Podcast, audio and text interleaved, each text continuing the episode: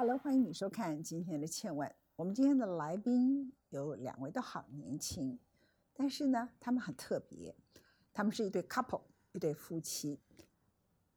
这位男性，很多人认识他爸爸，但是也很多人认识他，名字叫刘轩，他爸爸是刘墉。那很惨，我跟他爸爸是同一辈的人，所以 你待会儿千万不要叫我阿姨，OK？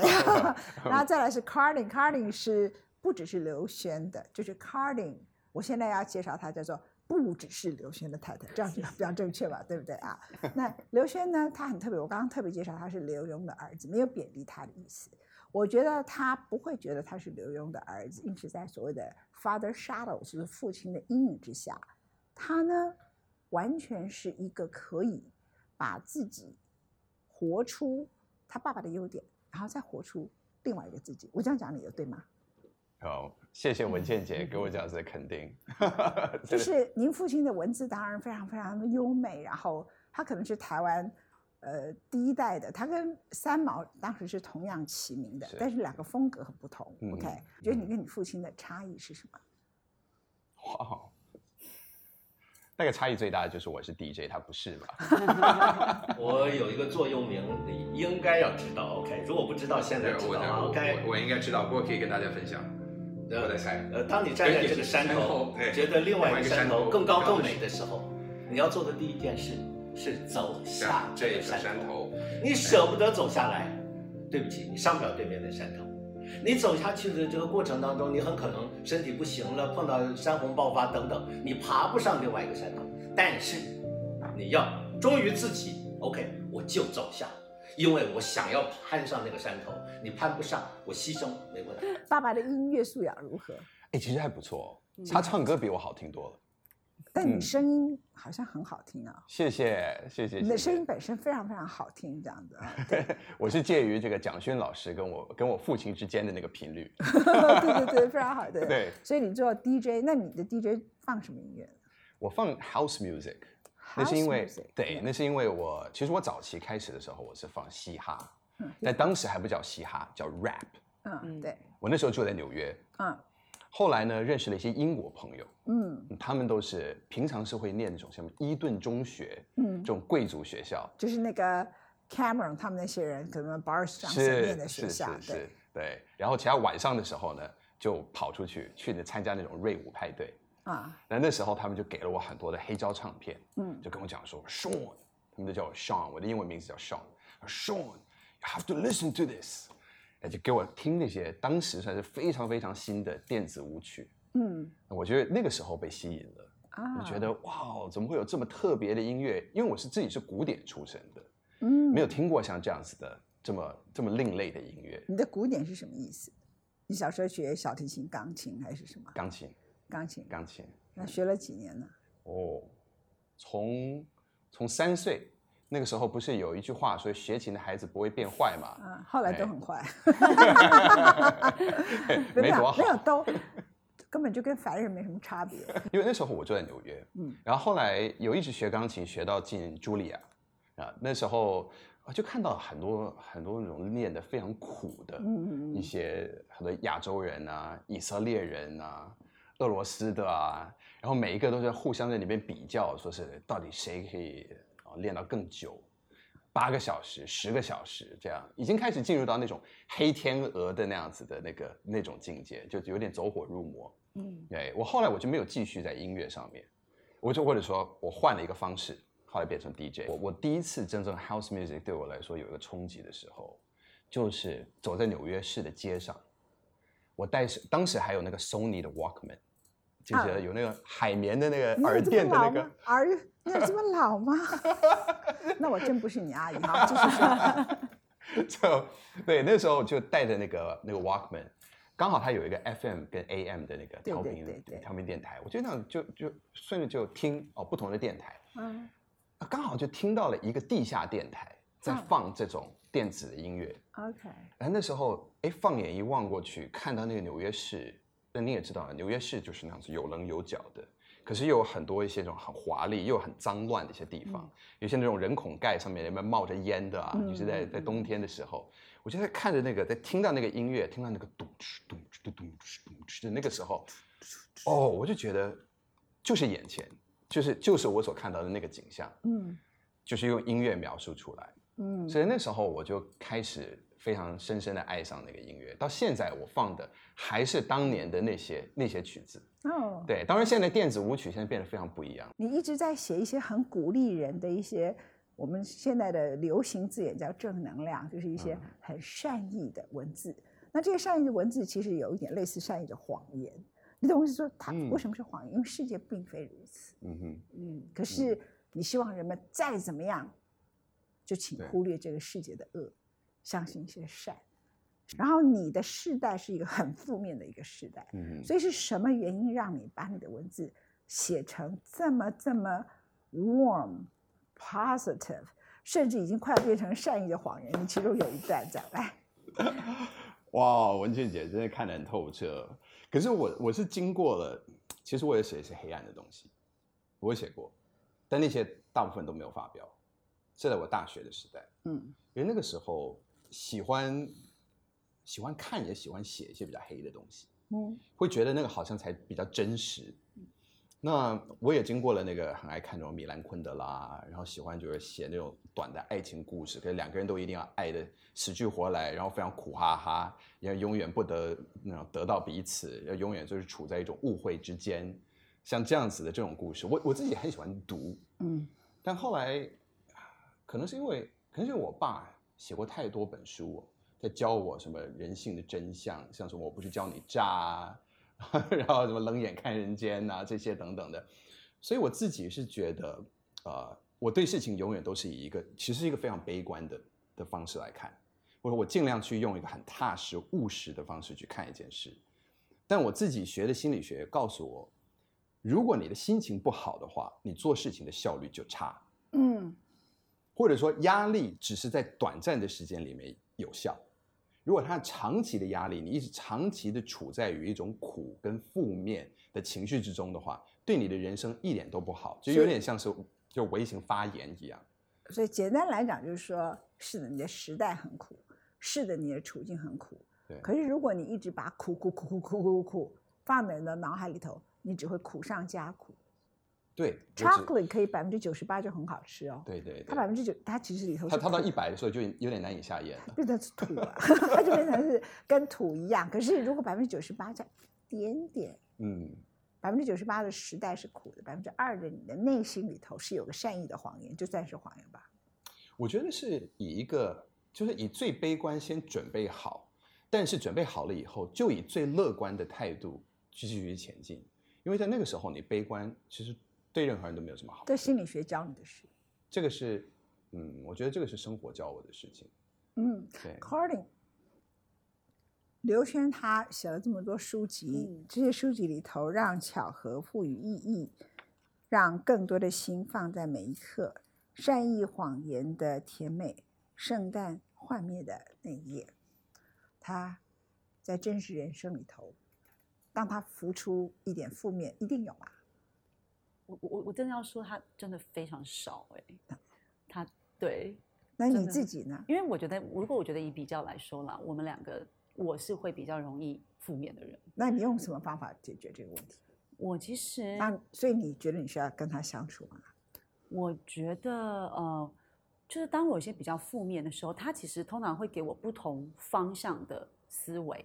就像像刚刚吴倩姐您听到，就是说，哦，就善意的谎言，就是说可能他太多的正面啊什么的，就是是善意。可是其实有时候真的就是心转念转，你那个整个负面的情绪，它其实就顿时之间你就觉得说，为什么刚刚你会是这么的 negative？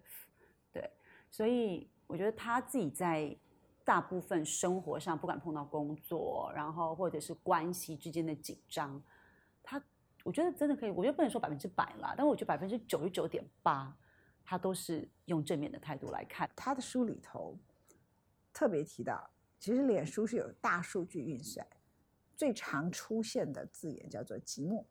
嗯，这个年头呢，这么多的 Line，这么多的 WeChat，有一天我的助理把所有这些东西都 download 下来，我就说，那我完了，我这四通八达，所有的人都可以找得到我。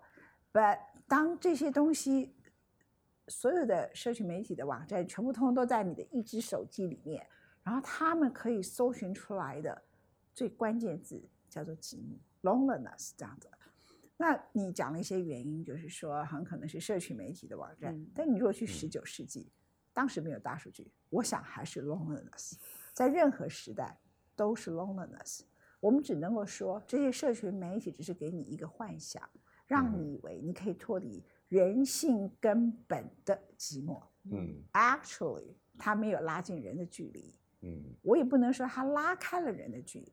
但是它绝对没有能力拉近人的距离。Loneliness 是一个亘古不变、所有的人性里头共同的问题。嗯，然后人很难听别人说。对，这个年代更没有人要听别人说。所以呢，那个人跟人的距离，在某些时刻，在某一个国家、同一个社会里头，那个距离有的时刻感觉是更远嘛，对不对？对。那所以刘轩，你同意我这句话吗？Loneliness 在任何世纪，它就是人性里头根本的问题。它是。它是一个最基础的我们存在的一个问题。其实，在一个餐桌上，几个人围在那边，每一个人的 loneliness 也都不同。我们社会最近有集体愤怒。嗯，你自己做心理学的，你也常很多人就告诉大家如何去看待事情。是我刚把我的逻辑全讲完，你的看法？我觉得我们身为做心理教育的，呃，我们同时，我我们呃。要看我们今天是面对社社会大众，还是我们是面对是当事人？因为每一个人，我们如果我们的工作是要来抚慰人心的话，对，那我们的观点面对不同的人会稍微不同。嗯，我还记得有几年前有一次，呃，有一次有一个随机杀人事件，郑杰在那个捷运上面，他捅死了好几个人嘛。然后当时我看到这个新闻的时候，我当天我在外面演讲，我回家的路上我就写了几句，我说，呃，面对到这样子的事情的时候，第一，我们首先先要来安稳我们自己的情绪。碰到这个的时候，你会觉得非常恐慌，你会觉得很愤怒。但这时候，我们首先可能先要关掉电视一下，给自己一点清静，不要再继续看那些新闻的标题。因为这些标题，它存在的意义就是要希望可以再勾起你更多的情绪。对，然后它可以有收视率，可以有收视率。对，这个时候我们可能需要，呃，看一看我们身边的家人，因为他们可能也是在这个恐慌的状态之下。嗯，而这时候我们可能需要给他们一个大的拥抱，嗯，来告诉他们，很好，我们现在有彼此，无论如何，我们现在有彼此。对，我知道这个听起来非常的鸡汤。但当这样子的事情发生的时候，我们能够做什么呢？就是说，身为我们自己个人，我们是难道要要碰到这个的时候，我们引起一个什么样的公愤？大家冲到街头上面，把那个家伙私刑，把他宰了，把他五马分尸吗？对对对，这个是我可能旧时代里面，大家要把它一个广场里面，后来还举办一个大的庆祝一样，哇，大快人心。嗯，但其实这种事件是在社会。每几年可能就会发生一次的，嗯，那主要是我们要怎么样去 take care 我们自己的情绪，所以您刚才家人的，所以您刚才连你都说了泰鲁的愤怒，我就很吃惊，我所以我就妈妈，你，其实这我不是为了挑战您啊，我其实只是让很多观众说，其实我们人是那么不自觉的，哪怕你是训练有素的人，然后你也希望我们尽量用 positive 角度看，我们还是不自觉的就走入愤怒，会不会？但是这种愤怒。我觉得我会说那个愤怒，它是一种来自于你无能为力，所以你很无奈，所以我们只能够我问我们能够做什么呢？我们今天我们也只能够以我们的 best intention 去过日子嘛。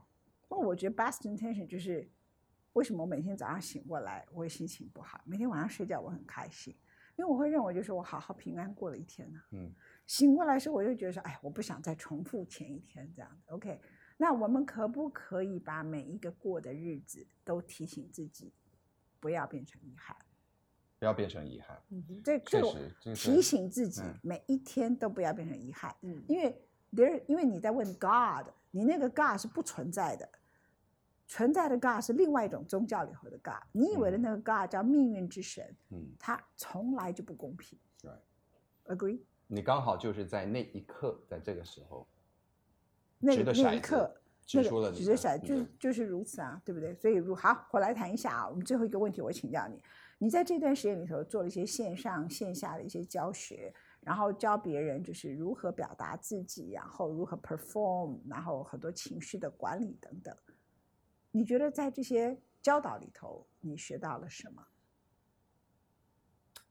在这些教导的里面，呃，看到我的学生，我学到的是人原来可以这么的相信自己的制约信念，嗯，而执迷不悟，其实很多时候是一种个人选择，执迷不悟，嗯，那呃，我们当然也希望可以来提供一些方法。因为毕竟我们能够提供的也就是方法，也许一些陪伴，但是一个人最终他是否能够改变，他的起因永远都是他自己愿不愿意改变。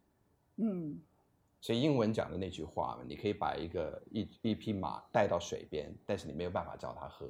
嗯，那我们怎么样可以让它喝？就我觉得这个是一个，可能也就是一种缘分的问题吧。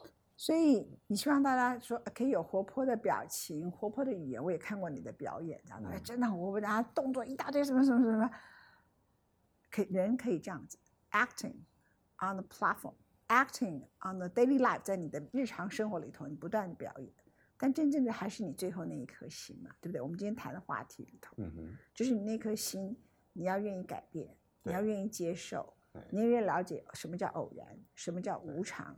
你愿意了解命运其实从来都不公平，所以你要了解，不要让这一天这一刻成为遗憾。这个也是我跟 Carden 常常会说的，就是因为有时候我们毕竟还是在家里面会有一些争执嘛，会有一些意见不合的时候，但这时候最终我们都要想回来说，我们是不是一起那个心都是要为家里好？那我们这个是绝对是肯定的。嗯。那他的心是不是好的？他是不是善意的？我是不是善意的？我们没有故意的对彼此会有什么样的的冲突？我们也不是故意的要去制造冲突。一个问题：你们两个人在家里头讲话的时候，嗯，因为他擅长说话嘛，对。如果你讲话，他愿意一直听，然后最后让你讲二十分钟，他才讲话吗？他比我更擅长说话。今天我们在我们家，其实我讲话比较多，真的哈。对对，因为我会跟他 update，就是家里的大小事。那不好意思，那今天委屈你了。不会，没 非常谢谢大家收看今天的《千万》，我们 非常感谢刘轩跟 Carney 来到我们的节目，也给我们很多人在各种不同的情绪管理里头一些建议。谢谢，谢谢。